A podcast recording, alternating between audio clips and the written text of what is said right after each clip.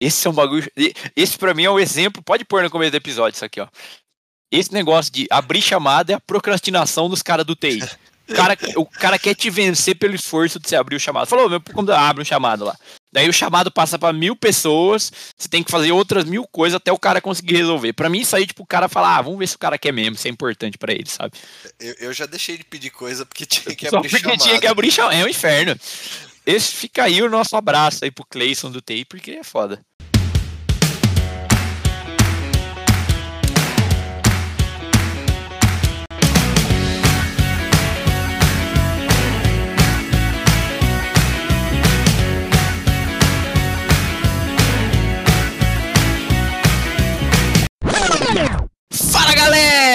Começando mais Sabe o que eu acho?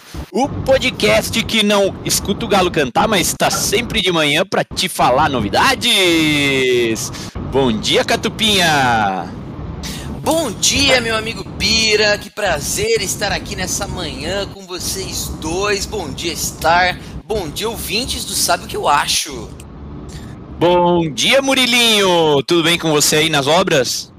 Fala, galera. Tô aqui com a obra aqui do lado, o barulho do inferno. Sete horas da manhã já começa já esse inferno aqui. É isso aí, faz parte. Obra, para mim, é, é um grande exemplo do tema que a gente vai, vai tratar hoje. Apesar de ser bem cuidada, sempre tem uma coisinha que a gente deixa para depois.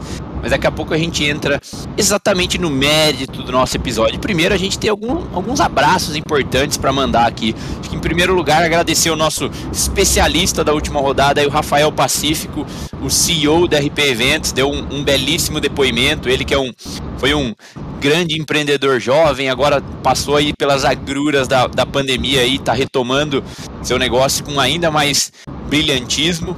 E, e fica aí o meu abraço pro Rafael Pacífico, não sei se o Catupa quer mandar um, um abracito para ele também.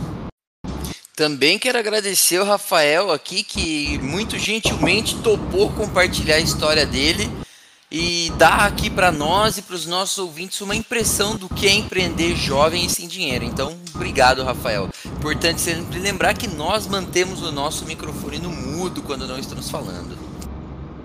Muito Fica aí a dica para quem está com obra perto. Iha! Bom, continuando aqui, ouvintes, depois desse pequeno primeiro corte, queria deixar alguns abraços para os nossos ouvintes aqui que responderam as nossas caixinhas, interagiram conosco no, no nosso Instagram do Sabe o que eu acho, nas nossas mídias sociais. Um abraço aqui para Ariane Siciliano, Aline Polesse, Richard Fattori, Jefferson Silva, Gabriela Benedetti, Maiara Carmelo, Daniele Melo, Juliana Alves, Natália Maria. Tem mais alguém aí, Catupa, você quer mandar um abraço, mandar um, ah, um agradecimento? Eu quero mandar um abraço para Ruth Gabriele, ela que sempre está respondendo as nossas caixinhas, Camila Frari, para todo mundo que tem observado os nossos stories lá no Instagram. Eu vou comentar alguns nomes aqui: a Júlia Rugno, Mariana Godoy, Dani Coniche, Camila Penteado, o Vini Gasparini, o Wagner Davanzo, a Núbia Lima, então Marcos Gama, pessoal lá da Borg Warner,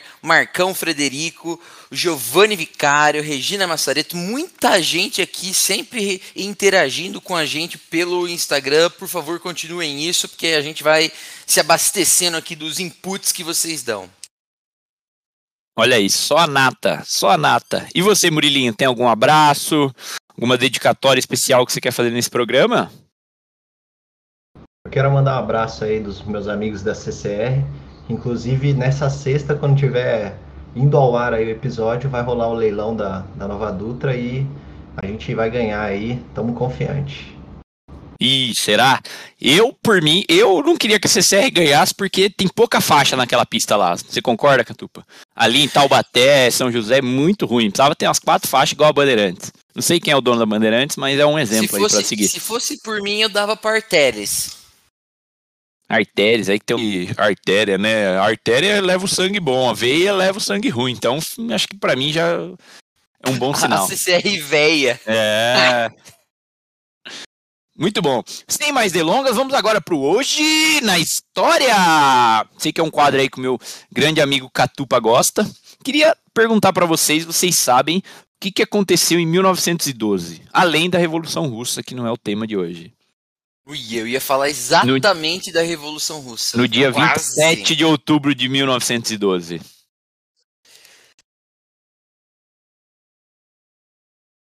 É, teve um marco nacional.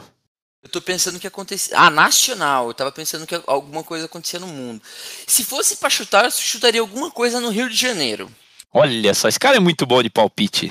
É, em 1912, exatamente no dia 27 de outubro, foi inaugurado o bondinho do Pão de Açúcar. Isso mesmo, ouvinte, aquele que você já passou e subiu ali para ver a cidade maravilhosa no Rio de Janeiro. E só que ele tinha um detalhe, foi o primeiro bondinho totalmente transparente de todo mundo. Então você conseguia ver a parte de baixo, ver a frente. Antigamente você andava nos bondes velho aí que era tudo fechado. E esse do Pão de Açúcar foi o primeiro tecnológico aí a, totalmente aberto, onde você poderia olhar e observar a cidade inteira. Olha que beleza. Não que hoje em dia seja muito bom ver o Rio de Janeiro por completo, né? Mas naquela época devia ser bom, melhor ainda. Muito bom. E além disso, temos outra, outro hoje na história. Eu sei que você gostava bastante de ler gibi, Murilo. É o nascimento do, do grande cartunista brasileiro, desenhista, Maurício de Souza. Ele nasceu em 1935. Caramba, tá velho, hein? Quantos anos tem alguém que nasceu em 1935? 70... Menos, que no, menos que 97. 86 anos. 86, olha que loucura. 86 tá, tá jovem ainda, né? Considerando aí que agora subiu a expectativa de vida da população brasileira, que ó, o pessoal tá durando mais aí, tá vivendo mais, né? Então fica aí o, o nosso abraço pro Maurício de Souza, que com certeza embalou as, as leituras de muitos dos nossos ouvintes. Eu particularmente gostava mais de, de dos gibis da Disney, tá? Não, não era tão fã de Turma da Mônica, mas reconheço seu valor aí do, do Maurício de Souza, que tem Twitter até hoje. Você vê que é um, ele é um velho antenado. Fica aí a dica para você, ouvinte, que é mais velho também. Igual, deixa eu ver alguém aqui que nos ouve que é mais velho aí, tipo a, o Richard Fattori, por exemplo. Faz no Twitter também, que é bom para você se atualizar. É isso aí! Muito bom. Sem mais delongas, ou a gente pode enrolar um pouquinho mais aqui, viu? Tá bom essa gente ficar enrolando aqui não estou muito afim de começar o tópico aqui do, do episódio de hoje, mas acho que pelo é. menos acho que em conjunto aqui a nossa chance de procrastinar é um pouquinho menor. Então, vamos para o assunto da semana!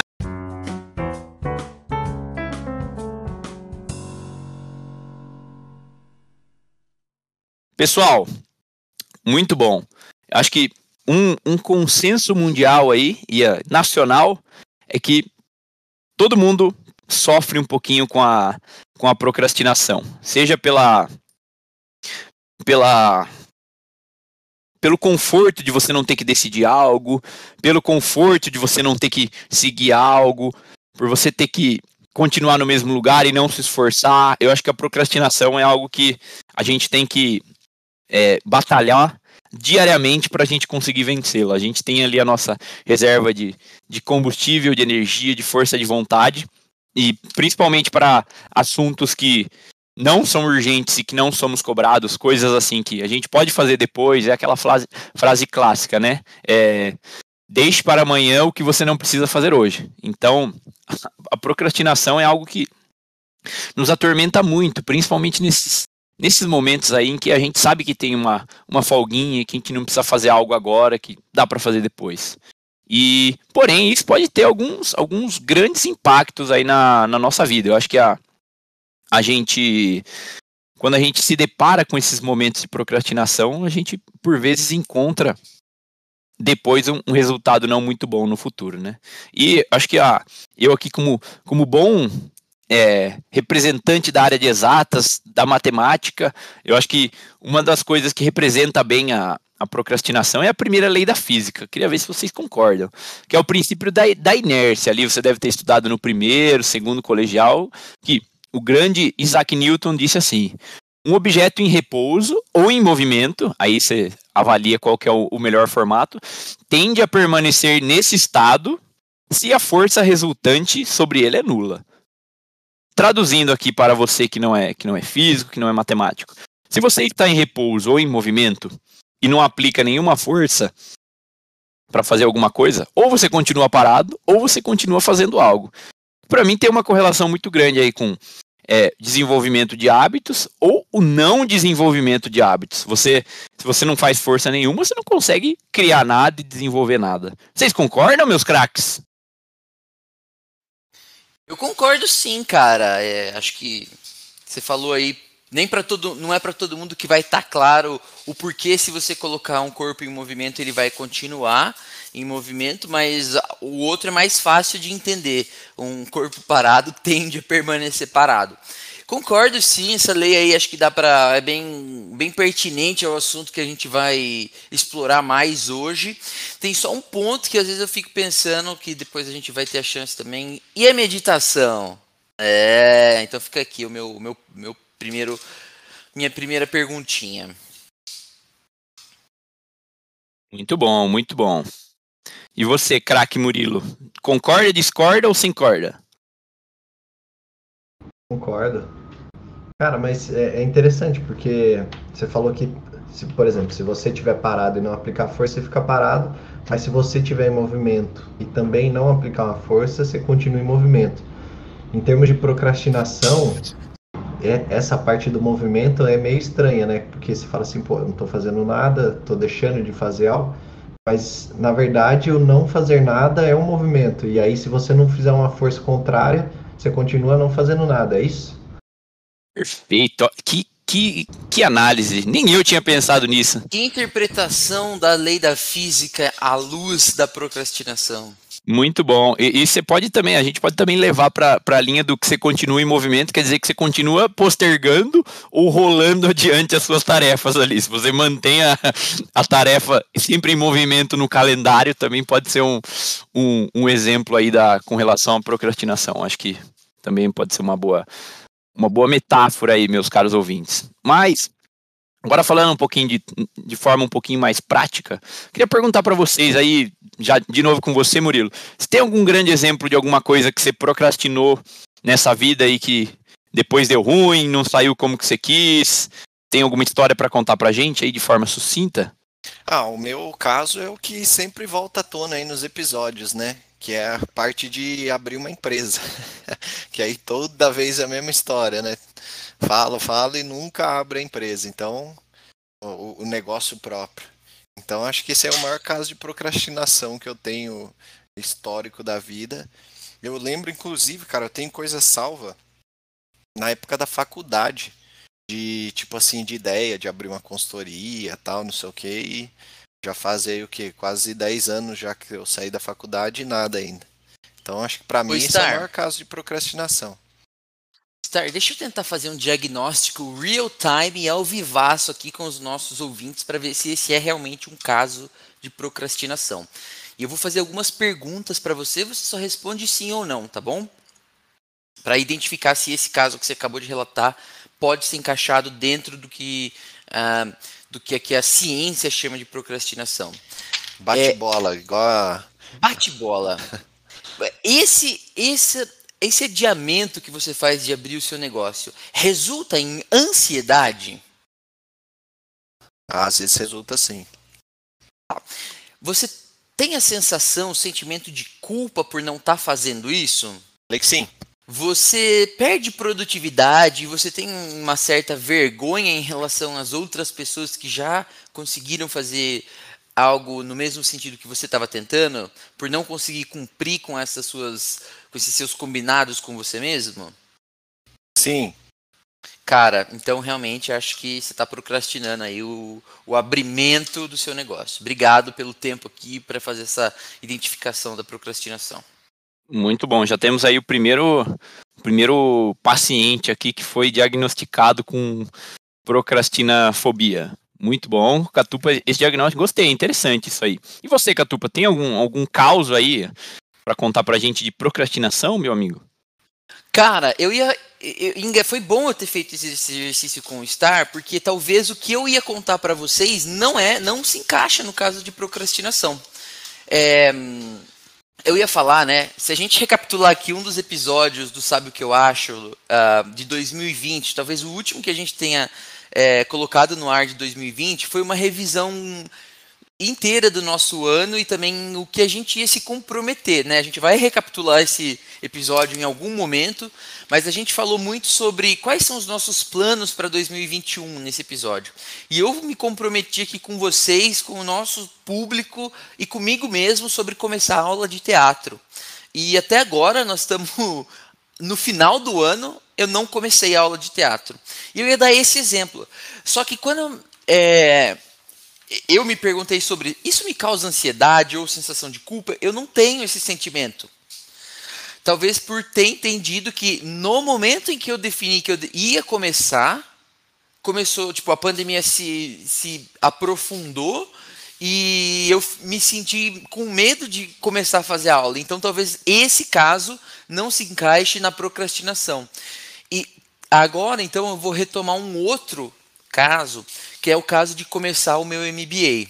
Esse sim, acho que eu sinto um pouco de ansiedade, uma sensação de culpa e até uma, não uma vergonha. Eu, eu, eu tento trabalhar isso muito bem para não encaixar dentro de vergonha, mas acho que algumas vezes eu sinto isso de ainda não ter começado o MBA. Então, é, essa é uma decisão que eu venho postergando é, sempre dizendo para mim mesmo que eu ainda não encontrei o MBA correto, não encontrei o que eu quero fazer e tentando me deixar levar pelo mundo das infinitas possibilidades é, que ainda estão abertas para mim, né? O fato de você ainda não de você não escolher alguma coisa te deixa aberto para dizer que você tem muitas opções e essa é quase que uma satisfação para o nosso cérebro, né?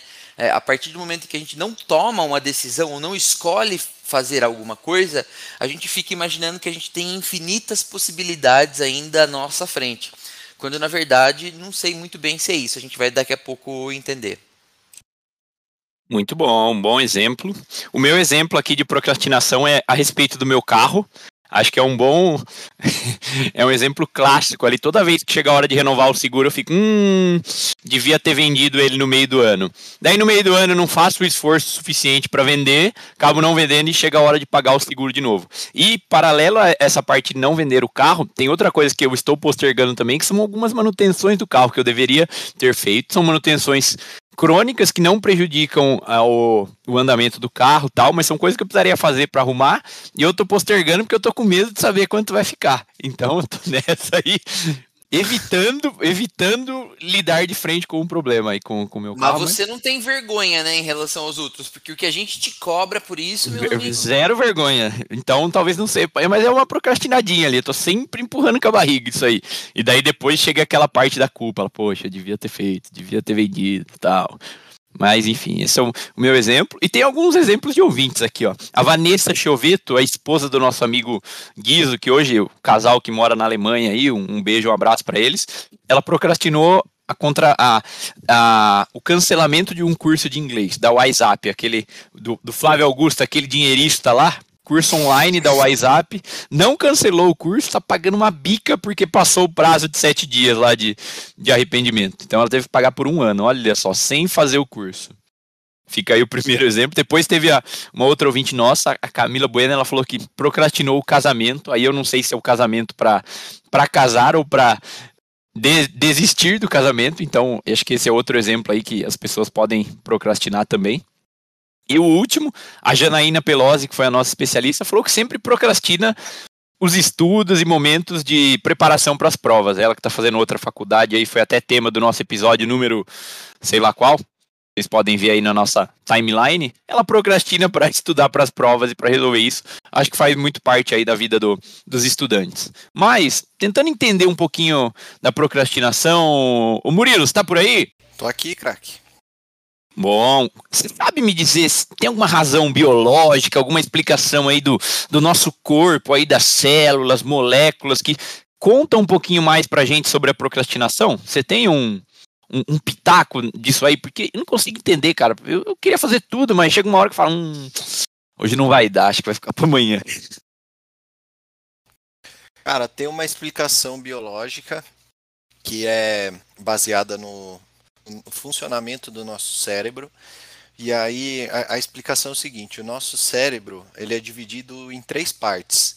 É o, o cérebro, cé, cérebro reptiliano, que é o mais primitivo. que tem uma, uma idade mais antiga aí de desenvolvimento.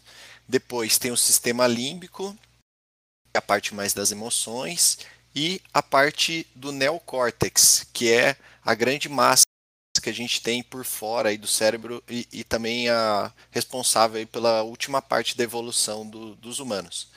Só que quando a gente analisa o, o, cérebro, assim, se a gente for ver, essa formação atual do nosso cérebro, ela já tem 200 mil anos. Ou seja, de 200 mil anos para cá, o, o, cérebro não, não se alterou, o formato dele. A gente teve os nossos desenvolvimentos, mas o cérebro em si, a, o funcionamento dele não se alterou. E aí, por que, que tem. Por que, que a explicação é biológica?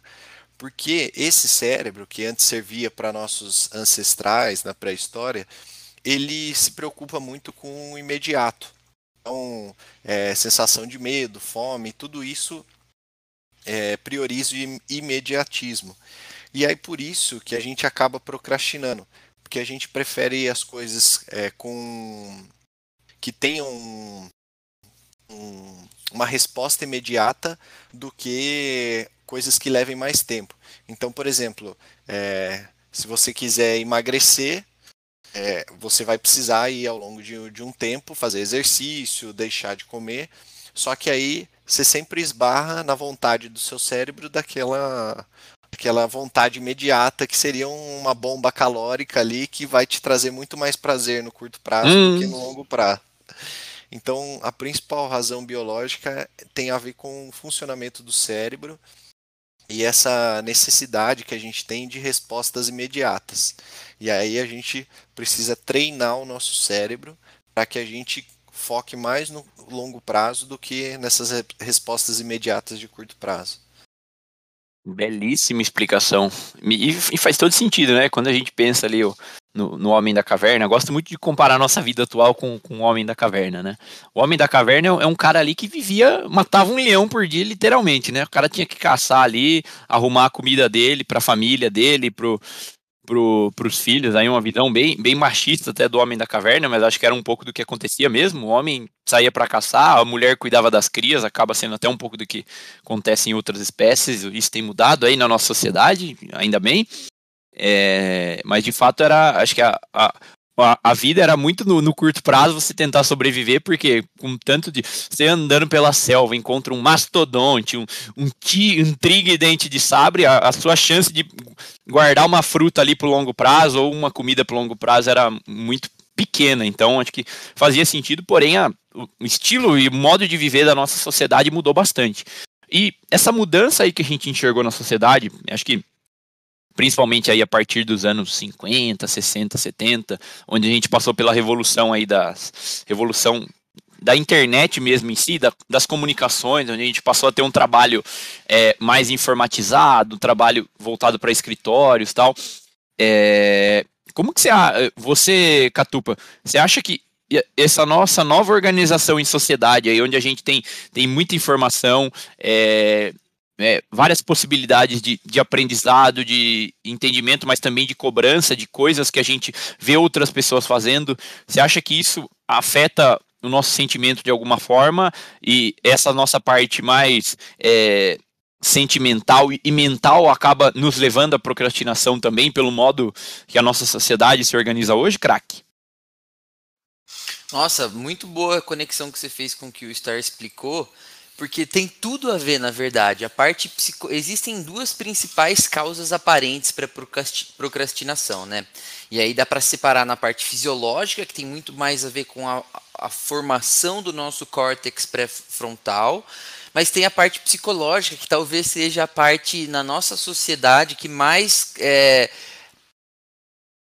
atenua a procrastinação na vida, na nossa vida cotidiana. E essa causa psicológica, é, ela costuma adiar as tarefas por questões mentais, como por exemplo o transtorno de ansiedade. A gente já relatou em diversos outros episódios que a maneira como a nossa sociedade está estruturada e como a gente aceita que ela esteja, talvez por uma incapacidade de, de mudar isso por conta própria, ela gera essa ansiedade, né? A, o imediatismo que é causado pela, pelo excesso de informação que você falou, pelo, pela velocidade em que informação chega à nossa mão através do nosso smartphone, isso tudo gera ansiedade, a gente já discutiu isso. Mas a ansiedade por si só talvez não faça você procrastinar, mas a falta de autoestima e de segurança talvez seja um problema que afeta a realização dessas atividades, uma vez que o indivíduo ele evita concluir alguma coisa para não ser avaliado pela entrega que ele vai fazer. Então, acho que uma forma importante da gente identificar isso é sempre aquelas pessoas que têm uma baixa tolerância à frustração. Você, por exemplo, comentou sobre a venda do seu carro, né? É, você tem uma baixa, você deve ter uma baixa tolerância à frustração no sentido de não conseguir realizar a venda do seu carro. E aí você dentro dos patamares e das, das definições que você faz. O Murilo, no caso dele, deve ter uma baixa tolerância à frustração de começar um negócio e falhar. Eu também, na minha, no, do meu lado aqui, devo ter um, uma baixa tolerância, fazer uma escolha que não vai ser acertada e não vai encaminhar para o futuro que eu desejo. Quando eu falei em relação ao MBA aqui.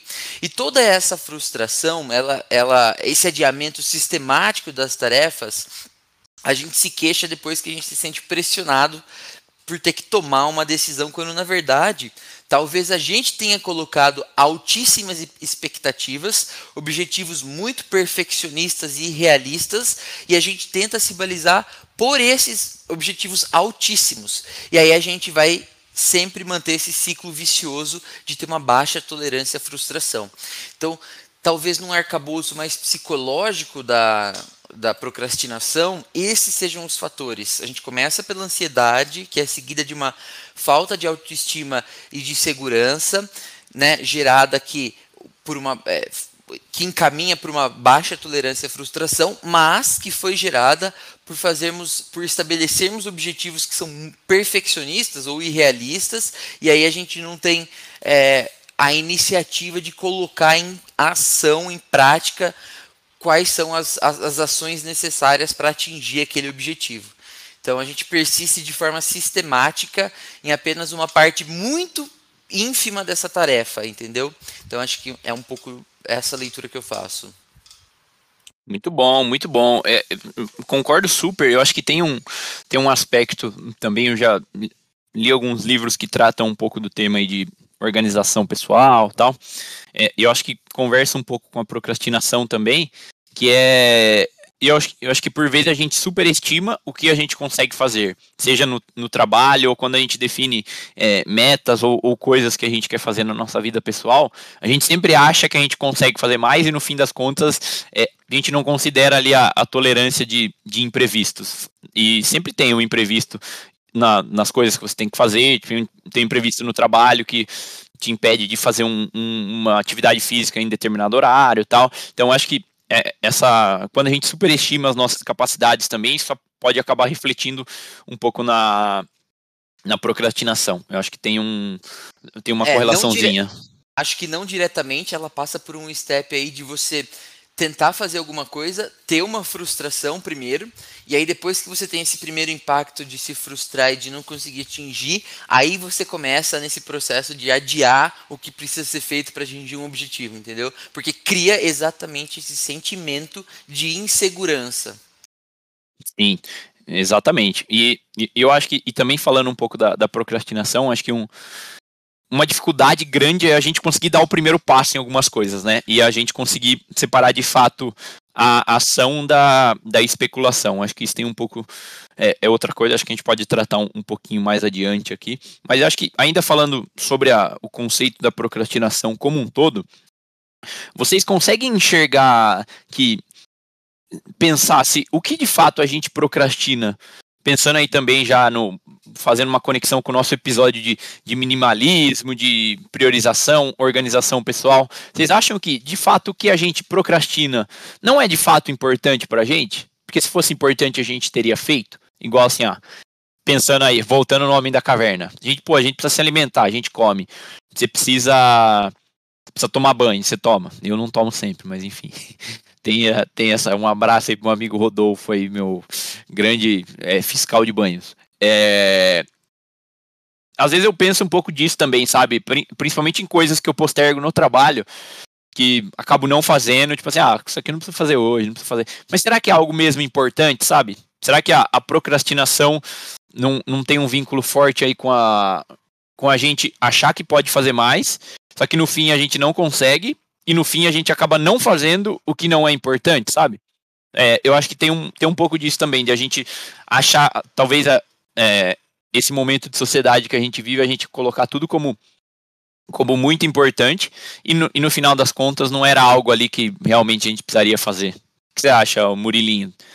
Você acha que a gente mistura as coisas um pouco aí e procrastina coisas que a gente de fato não precisaria fazer? Acho que tem isso e acho que tem também uma cultura muito forte de, é, de meritocracia, que tipo a, a gente sofre uma influência muito grande que a gente tem que vencer na vida, de que se a gente não fizer, a gente só não tem sucesso porque depende da gente. E aí, o que às vezes é considerado procrastinação, na verdade é muito mais uma influência da, da sociedade que a gente vive do que realmente procrastinação. Tem até um exemplo interessante, tem um, um diálogo que, que comentam de quando os portugueses chegaram. E aí tava lá o índio deitado lá na rede, de boa. E aí o, o português chegou para ele e falou assim, meu, por que, que você não trabalha, tal, não planta aqui e tal? Dele, ah, mas para quê?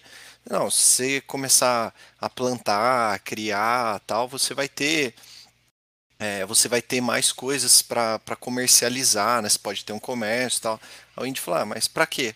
Não, se você tiver um comércio, você pode ganhar mais dinheiro, aí você pode investir na, numa produção melhor, num, em mais comida, em, em construir navios tal, para você exportar essa produção. Daí o índio falou, ah, mas para quê? Não, se você tiver mais dinheiro, vai, vai chegar um ponto que você vai ter tanto dinheiro que você não vai precisar nem mais trabalhar. Aí o índio falou para ele: Ah, mas não é isso que eu estou fazendo? Então, assim, até que ponto a gente. A procrastinação.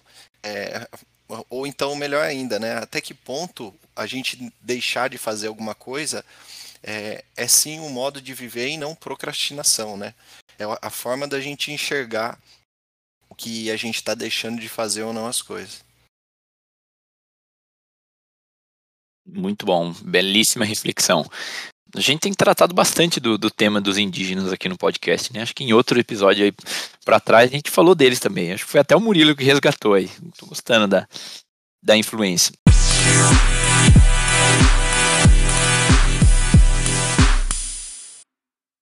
E, mas o, Catupa tem um outro aspecto também, acho que da procrastinação. Aí ele faz muito vínculo aí com o que a gente tem no trabalho, principalmente tipos de trabalho mais é, também administrativos, como, como a gente tem aqui, que é você não procrastina por deixar de fazer alguma coisa.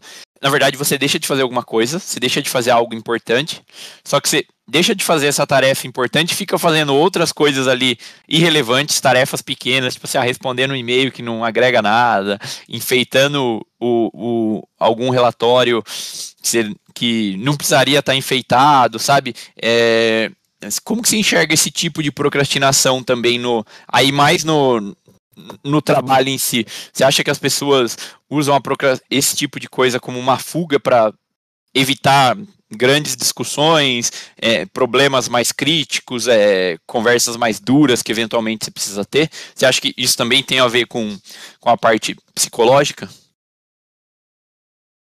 É, cara, eu acho que tem a ver com a parte de relações de interdependência no trabalho, né?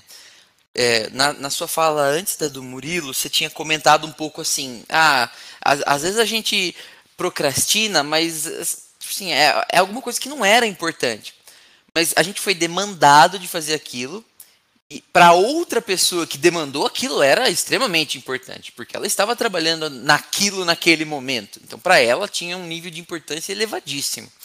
Eu acho que o que a gente tem incapacidade de fazer é de ter a visão do todo e avaliar. E assim, não estou falando que isso é um problema é, nosso, tá? Do, do, do, ser humano, do indivíduo. É um problema da forma como a gente organizou o nosso trabalho. Mas, em especial, essa ideia aí de agile, é, é, trabalhar, tipo assim, um time de alta performance. Cara, por vezes você não tem a mínima ideia da forma que a sua tarefa que você vai executar vai impactar o todo. E isso por uma incapacidade de talvez de uma liderança, de é, alguém que está liderando um projeto, de explicar e fazer todas as conexões necessárias entre as áreas e entre as pessoas que estão trabalhando no mesmo time. E a nossa própria incapacidade de fazer uma leitura é, tão tão abrangente como essa, que vai nos dar a visão completa do todo. Então a gente tende a olhar para o nosso pedacinho e fazer uma definição nós mesmos, elencar quais são as prioridades que estão dentro daquele quadradinho do nosso to-do list. E aí o que acontece é, você vem, recebe uma demanda e você está lá executando. Só que aí vem alguém em uma hierarquia muito mais alta que a sua e, e, e coloca uma nova demanda dentro do seu, eu vou usar aqui o inglês, vocês vão me odiar, o backlog de a sua listinha de tarefas e coloca alguma alguma tarefa ali que sobrepõe as que você estava realizando. Isso, isso pode ser colocado como procrastinação da tarefa anterior? Na minha visão, não na minha visão, você está reestabelecendo e re, reequilibrando as prioridades. Mas talvez na lupa de quem está olhando, de quem te entregou aquela tarefa anteriormente, da tarefa inicial, você vai ser o cara que está procrastinando. Então, acho que a forma como a gente organizou o trabalho, uma parte do nosso trabalho é executada de forma ágil e a gente usa metodologias para que esse tipo de coisa é, por exemplo, o método, o Scrum, ele meio que impede, ou deveria impedir que isso acontecesse, né? que novas prioridades fossem reestabelecidas é, dentro do próprio dia ou dentro da própria semana. Só que o que acontece na realidade é que nem todo mundo trabalha nessa forma, nesse formato, usando essa metodologia. E aí o que acontece é, é a, a re, realocação de tarefas dada uma demanda da hierarquia que surgiu ali e meteu uma tarefa é, no seu na sua listinha de coisas para fazer. Então, eu acho que a gente tem às vezes que parar um pouco de se pressionar tanto e achar que a gente está procrastinando, quando na verdade a gente está simplesmente seguindo a política ali de relacionamento que existe na nossa empresa. Então, acho que é, é, uma, é uma relação muito complexa de que a gente tem que balancear, na verdade, politicamente, a nossa posição dentro da organização. Não sei se eu respondi a sua pergunta dessa forma. Sim, sim, muito bom. Como diria um é. amigo meu aí, entendi. É, até um... Diga. Não, até um, um uma dica tem um livro do Timothy Ferris, o Trabalho Quatro Horas por Semana, que ele fala um pouco disso que você falou de, tipo, a gente fica priorizando coisa, a gente fica querendo cada vez fazer mais, né? E isso não necessariamente significa que a gente está fazendo o que tem que ser feito. E aí ele cita um outro conceito também que é conhecido amplamente, que é o conceito de Pareto, né? O 80-20, que 20% das ações resultam em 80% dos resultados. Então, se a gente focar ali, por exemplo, vamos supor no trabalho, se a gente focar em 20% das, das ações principais, são elas que vão gerar 80% do resultado. As outras você pode. É, você, você não precisa dar um foco tão grande. Aí, então, acho que eu concordo com essa parte aí de que às vezes a gente fica querendo fazer mais, querendo fazer um monte de coisa, quando na verdade deveria focar em só algumas que são as mais importantes. E, e, completando esse conceito aí do Tim Ferriss, Murilo, além da, da, do teorema de Pareto, que ele usa os 80-20 aí, também ele fala para fazer um misto disso com a, com a lei de Parkinson. Parkinson não o da, o da tremedeira, mas o Parkinson da. A lei de Parkinson diz que o trabalho se distribui e se resolve no tempo que você tem disponível. Então ele fala para você priorizar e disponibilizar menos tempo aí, principalmente para você, ouvinte, que acaba tendo uma rotina de trabalho que passa da, da sua jornada, do seu horário combinado contratual tal, você não faz almoço, enfim, é, você priorizar melhor e encaixar isso que você priorizou nesse tempo que você tem disponível, não passar além daquilo, porque é, eventualmente, eu acho que até um, talvez a, o, o detalhamento e Acho que algumas formas de você tentar melhorar e enfeitar o seu trabalho em alguns aspectos é uma forma de procrastinação também. Então você limitar talvez um pouco mais a sua, janela ali de trabalho e, e de entrega para o que você tem que fazer, talvez ajude aí também na procrastinação. Mas eu preciso fazer aqui uma inferência, porque o que vocês dois falaram funciona muito legal se você sabe dizer não, né? Agora, o que eu quis dizer, na verdade, é que isso aí que o Murilo falou, por exemplo, cara, o, o Pareto funciona super. Eu, eu sempre uso e acho que ele é uma excelente ferramenta. Só que o meu Pareto é diferente do seu Pareto. E o que eu quis dizer é que na relação de interdependência que a gente vive, você vai me cobrar estando dentro do seu Pareto, porque a, a, a atividade que eu tenho que realizar para você talvez esteja dentro do 20% do trabalho que precisa ser feito para resultar nos 80%. Só que não está dentro do meu pareto. E eu vou ter que, de alguma forma, absorver aquilo para conseguir te ajudar a fazer a sua entrega. E é isso que, a, que, que às vezes eu, é meio conflitante, de que a gente absorve coisas de, que nós temos que fazer para atender o pareto de outras pessoas. Então, eu acho que é, é um pouco mais complexo do que essa explicação simples de que é como se houvesse um Pareto único para a empresa inteira. Seria lindo e na prática é o que nossa as nossas organizações tentam fazer, né? Vamos estabelecer quais são as prioridades da empresa. Só que no dia a dia, cada área tem a sua meta. As metas elas não seria lindo se tipo fosse uma meta única para todo mundo, mas não é assim. A gente cascateia as metas e quebra ela entre áreas, entre atingimento de metas. Então, isso necessariamente resulta em outros paretos que, estão, que são estabelecidos. E aí a gente precisa trabalhar dentro dessa dinâmica para entender se seguimos o nosso pareto ou seguimos o pareto da outra pessoa. O que vamos fazer? E aí entra aqui uma referência ao nosso episódio, a dois episódios atrás, como aprender a dizer não. Então, avaliar a situação, entender qual que vai ser o impacto político do que o seu não vai ter dentro da sua organização, para daí você conseguir começar a dizer não. Ó, desculpa, não vou realizar essa tarefa porque não cabe dentro da minha pauta aqui. Então, acho que são dois episódios que casam bem. Esse que a gente está fazendo agora e o, que, o como aprender a dizer não. Muito boa conexão, craque. Parabéns. Mas eu estou percebendo aqui que a gente está procrastinando esse nosso episódio aqui estamos enrolando para dar um pitaco definitivo aí para os nossos ouvintes de como escapar e como evitar da procrastinação. Aí já fazendo o gancho com o título do nosso episódio. É, Murilo, você aí que está na luta diária aí pelo seu, pelo seu negócio próprio, é, o que você tem feito e o que você poderia fazer de melhor, aí já ficando como um pitaco geral aí de para evitar a procrastinação. Como que você consegue melhorar nesse aspecto e o que você já fez que você acha que ajudou para parar de procrastinar e de fato a gente começar a colocar a mão na massa em qualquer coisa que a gente queira fazer na vida? Olha, a principal coisa que eu faço assim que tem dado certo é eu costumo listar as atividades. É, isso até também o, o Tim fala lá no, no livro dele, né? Listar as principais atividades que eu tenho no dia e começando sempre por aquelas mais importantes. Então, priorizar logo de manhã, que é a hora que a gente está com, HD limpo ali e, e com mais tempo disponível, já priorizar as principais atividades. E aí eu gosto de escrever, tipo, na agenda mesmo, e depois riscar. Que, cara, dá, dá uma sensação de dever cumprido, sabe? Quando você, você risca a atividade feita.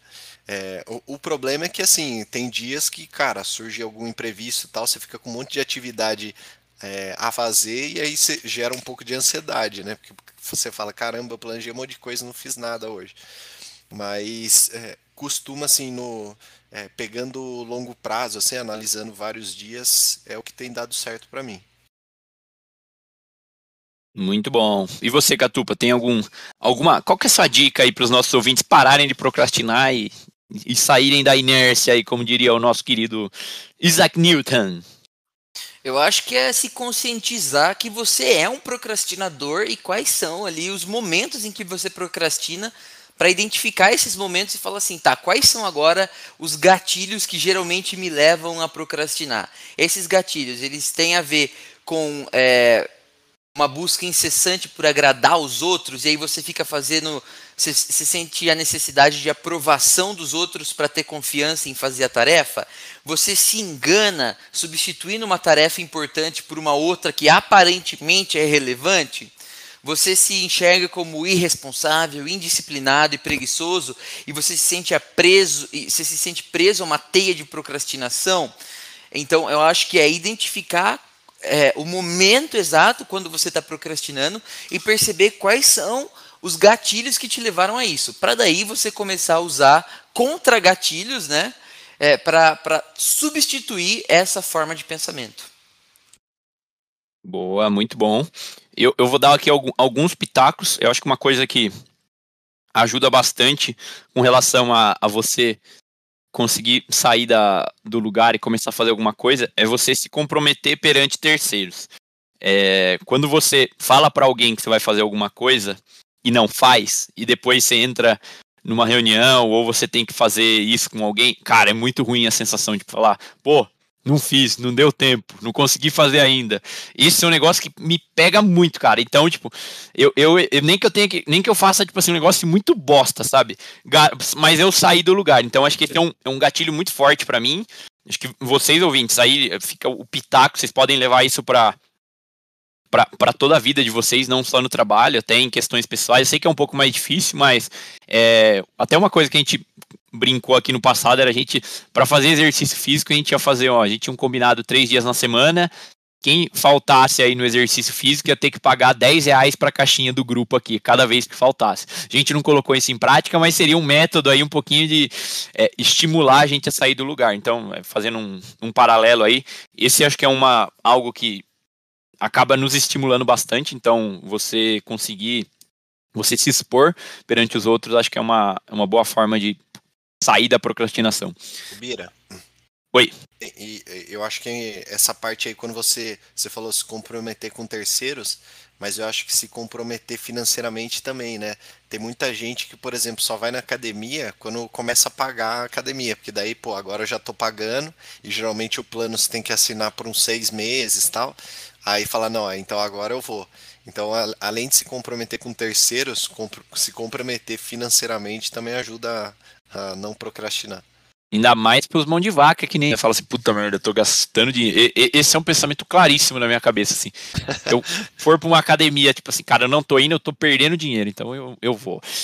Bom exemplo. Outra coisa que eu acho que atrapalha um pouco a gente na, na procrastinação é a gente ficar com ideias muito muito macro e muito muito grandes para a gente tentar resolver. Vou pegar aqui o exemplo do Catupa.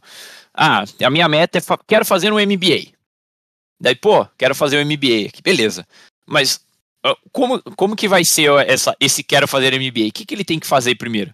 Ele não vai conseguir entrar numa sala de aula online agora, tipo assim, ah, vou começar hoje a fazer MBA. Não dá. O cara tem que pesquisar, é, ver as instituições, fazer uma matrícula, ligar, procurar pessoas tal. Então, acho que o outro ponto-chave é a gente conseguir é, sempre desenhar o próximo passo do que a gente vai fazer. Tipo assim, ah, beleza, eu quero abrir um negócio. O que eu preciso fazer agora? Qual que é o meu, meu próximo passo? Quero começar um MBA. Qual que é o próximo passo? Quero vender o carro. O que, eu preciso fazer? Tirar foto do carro? Criar um anúncio na internet? Fazer a manutenção que eu preciso, sabe? Então, acho que é, alguns a gente para muito pouco para pensar, eu acho, hoje em dia. A gente faz as coisas muito no automático. E, tipo assim, cara, para eu vender meu carro, o que, que eu preciso fazer? Eu preciso fazer, tipo, essas cinco coisas aqui. É, a gente acha que a gente se planeja, mas eu tenho muita percepção de que é, a gente planeja muito macro e a gente não planeja as micro etapas ali, as subetapas de uma, de uma grande entrega. Então acho que esse é o, o meu pitaco principal e a gente conseguir quebrar um pouquinho mais essas atividades para ter um pouquinho mais de, de, clareza no que a gente vai seguir. A gente não vai de 0 a 100 direto, sabe? A gente precisa quebrar em, em micro steps e eu acho que isso é um, é um dos pontos-chave para a gente sair da, da, procrastinação. É um pouco do que as pessoas falam, tipo assim, ah, quero começar a fazer exercícios, você quer começar a correr. Você não vai começar correndo 10 km de uma vez, você vai começar dando uma volta andando no quarteirão, sabe? Então acho que esse é um. É, essas, essas, essas, pequenas etapas aí, ou até outro exemplo, ah, preciso comprar um tênis, hoje não tem nenhum tênis para correr, sabe? Então acho que essas divisão de, de tarefas e etapas aí para aquilo que você está procrastinando e precisa fazer, acho que é um, é um bom caminho aí para a gente conseguir sair desse lugar de inércia, meus caros. Mais algum pitaco ou já podemos prosseguir? Adelante. Bom, sem mais delongas, já que delongamos muito e procrastinamos muito, vocês ficam agora com o Pitaco do Especialista!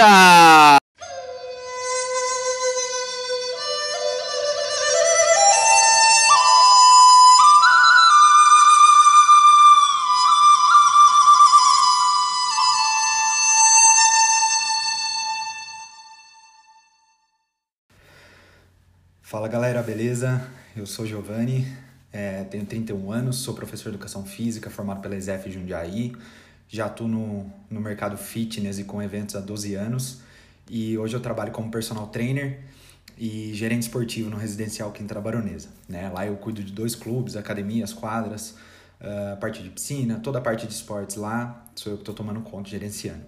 Né? É, queria agradecer primeiramente o convite de vocês para poder participar aqui do podcast é uma honra para mim, né, ser chamado pelos meus amigos. E eu queria falar um pouquinho hoje sobre procrastinar ou realizar, né, é, que é o tema do dia aí. E nada mais justo que eu começar falando de mim, né? É, eu acho assim, hoje, de, um, de uns seis anos para cá, na verdade, é, eu acabo sendo mais realizador do que procrastinador, vamos dizer assim, né? Por mais estranho que seja é, eu falar isso, mas eu já fui muito procrastinador antes. E por que, que eu acho? Por que, que eu acho isso? Né? É, cara, eu era procrastinador em algumas situações, né? Por exemplo, um projeto pessoal que eu tinha vontade de realizar, mas acabava deixando de lado porque eu não queria demandar tempo para isso, eu não achava que era legal demandar tempo para isso, eu não estava disposto a isso, né? Ou um dia que eu, eu achava que eu precisava descansar e, cara, eu tacava o tô nem aí, vou ficar em casa, vou descansar, vou fazer qualquer outra coisa, mesmo sabendo que eu tinha que produzir alguma coisa, que eu tinha treino para montar ou que eu tinha aula para dar, né? E às vezes eu, acabo, eu acabava confiando demais que tudo ia, tudo ia se resolver, né? E aí de última hora eu tinha que ir lá e pau, tinha que me virar. Tinha que me virar, tinha que correr atrás. E eu acabava ficando muito acomodado, né? Com o que eu tinha, com o que eu fazia, a ponto de acreditar que, meu, aquilo ia continuar e sempre ia melhorar devagarzinho, né? é, ingênuo, mas é, eu cheguei nesse ponto, né? E aí eu acho que algumas situações me fizeram eu, eu me fizeram me tornar um, um realizador, né?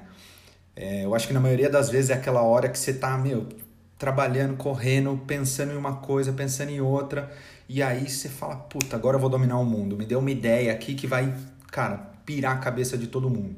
E aí você começa a correr atrás, né? E aí você começa a uh, procurar por onde começar, o que, que você pode fazer com aquela ideia. É, você quer produzir material, você quer conversar com pessoas que, que compartilham daquela ideia, que você sabe que a pessoa vai te ouvir. E aí você começa a correr atrás, você começa a buscar coisas que vão te trazer benefícios. E aí você começa a aplicar no dia a dia. E é aí que você começa a realizar, né? É... E assim, nesse, nesse meio tempo, né, entre eu ser um procrastinador e me tornar um realizador, né, eu tive diversos altos e baixos aí na minha vida, né, que foram uh, com o tempo virando, virando essa chavinha, né, para sair do procrastinar até o realizar. É, já tive algumas situações que, cara, me derrubaram muito, né, de um jeito que eu não sabia onde eu estava, o que eu fazia, para onde eu ia, né, situações que me deixaram para baixo de um jeito que, que me fizeram acabar com o sonho que eu tinha. Né? Eu tinha realizado esse sonho, eu estava vivendo aquele sonho e, e a, as situações que aconteceram me fizeram procrastinar a ponto de perder esse sonho, né? de ter esse sonho destruído. Uh, e, e, com o tempo, mesmo é, eu tendo esse sonho destruído e eu passando esse momento, a chavinha começou a virar, sabe?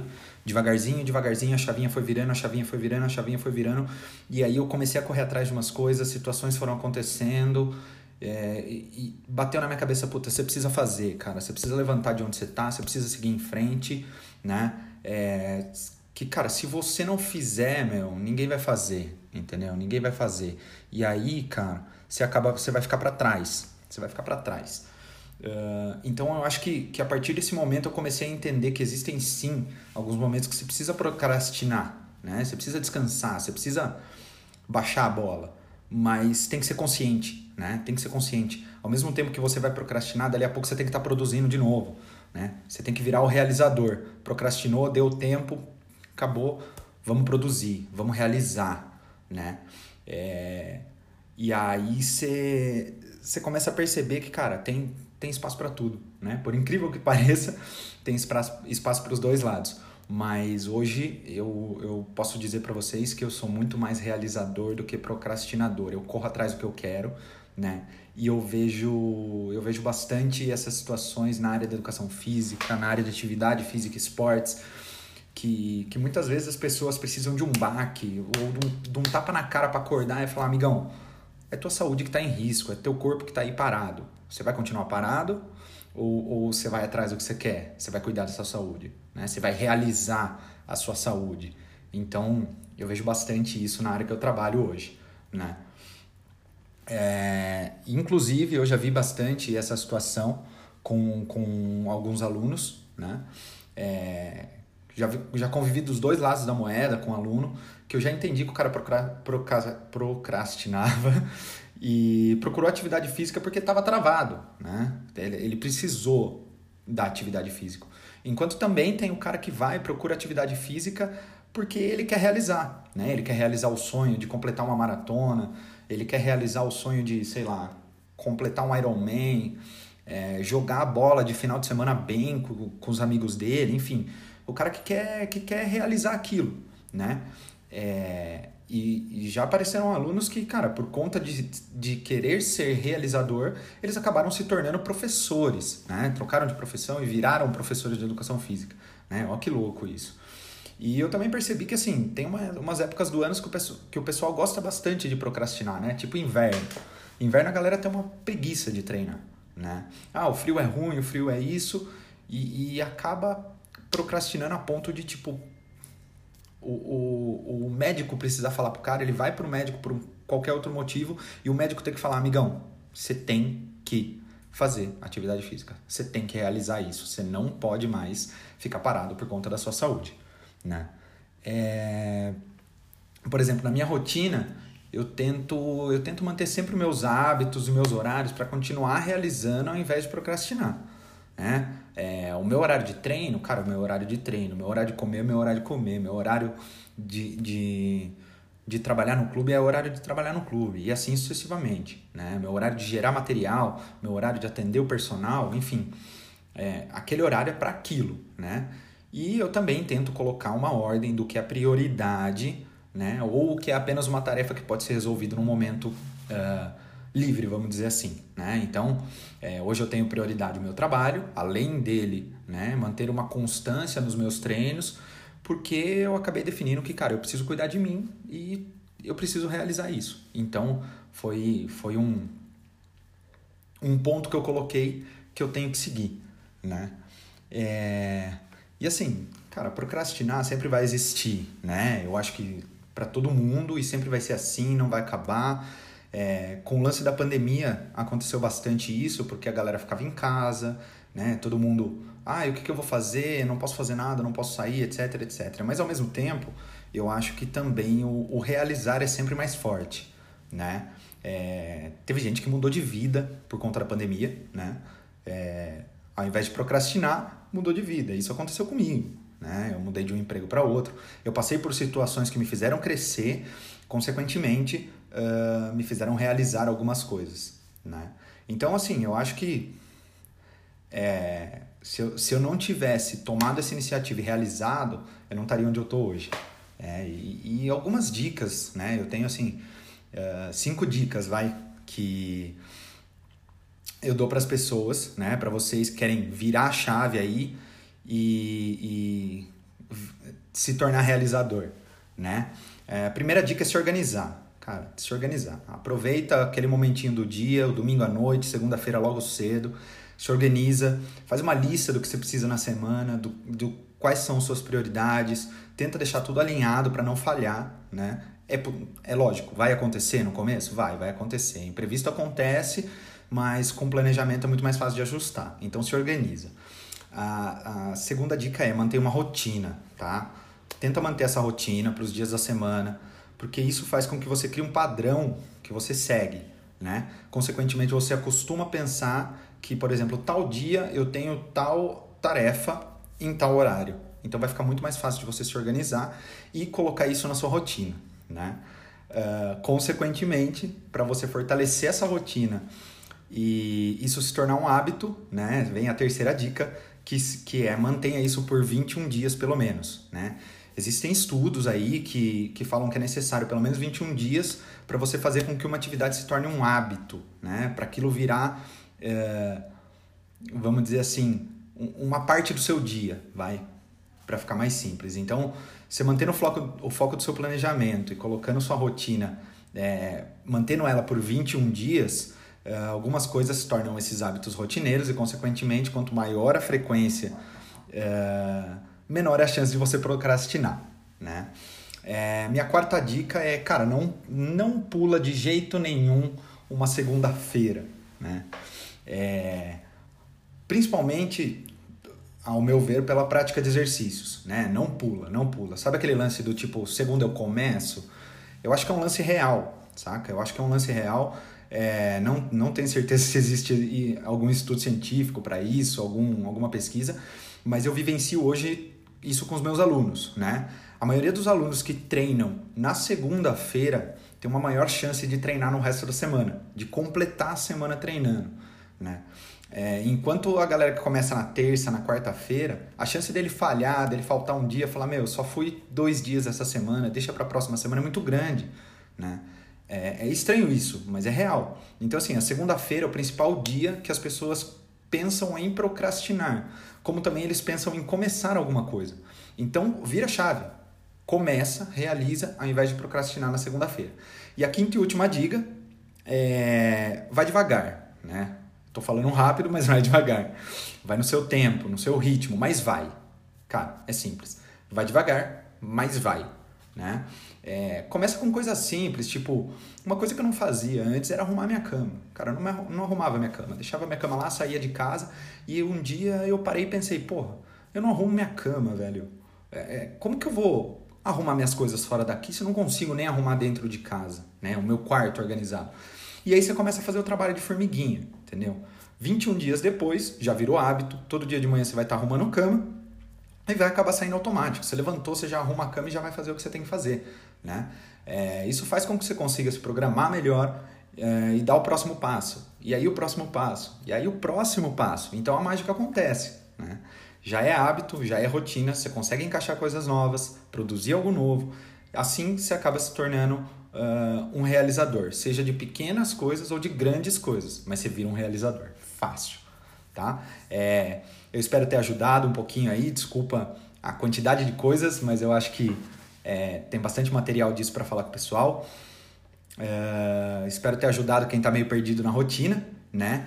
É, fica aí meu convite, tá? Quem quiser bater um papo, dar uma opinião, saber mais sobre atividade física, saber o que eu acho da rotina, consultoria ou até quem sabe treinar comigo, pode me chamar nas redes sociais. É só procurar como Giovanni Traúzula, deve estar na descrição aí do, do podcast.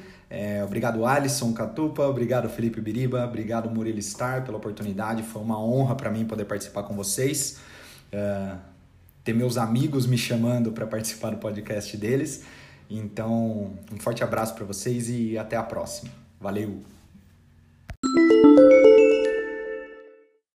Depois desse pitaco muito qualificado e sem procrastinação do nosso ou da nossa querida especialista, fica aqui as dicas da semana do Sabe o que eu acho. O selo de qualidade desse podcast que vai te ajudar a não procrastinar. Agora vem os pitacos da semana.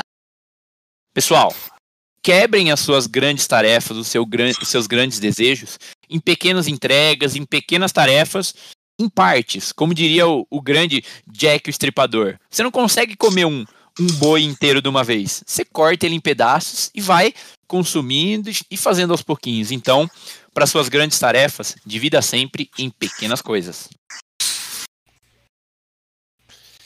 20% das suas atividades são responsáveis por 80% dos resultados. Então, por isso, foque já pela parte da manhã nessas 20% das atividades que mais te trazem resultados. E é muito importante que você se consciente, cons, fique consciente dos seus processos psicológicos, em especial daqueles que impactam o momento em que você está procrastinando. Preste atenção em quais são esses gatilhos e talvez encontre alguma coisa que te deixe inseguro, Tente entender se você tem baixa tolerância à frustração para fazer aquela entrega ou se você está buscando a aprovação de alguém para conseguir realizar aquela atividade. Identifique qual é esse exatamente esse gatilho que está te fazendo procrastinar e crie estratégias a partir daí que vão te ajudar a eliminar esse tipo de pensamento. Depois desses pitacos maravilhosos, fica aqui o nosso abraço do Sabe o que eu acho para você ouvinte que nos ouviu aqui, que nos ouve desde junho ou julho de 2020, aí em todos os nossos episódios, nos acompanha no Instagram, nos segue no Spotify. Fica aqui o nosso muito obrigado.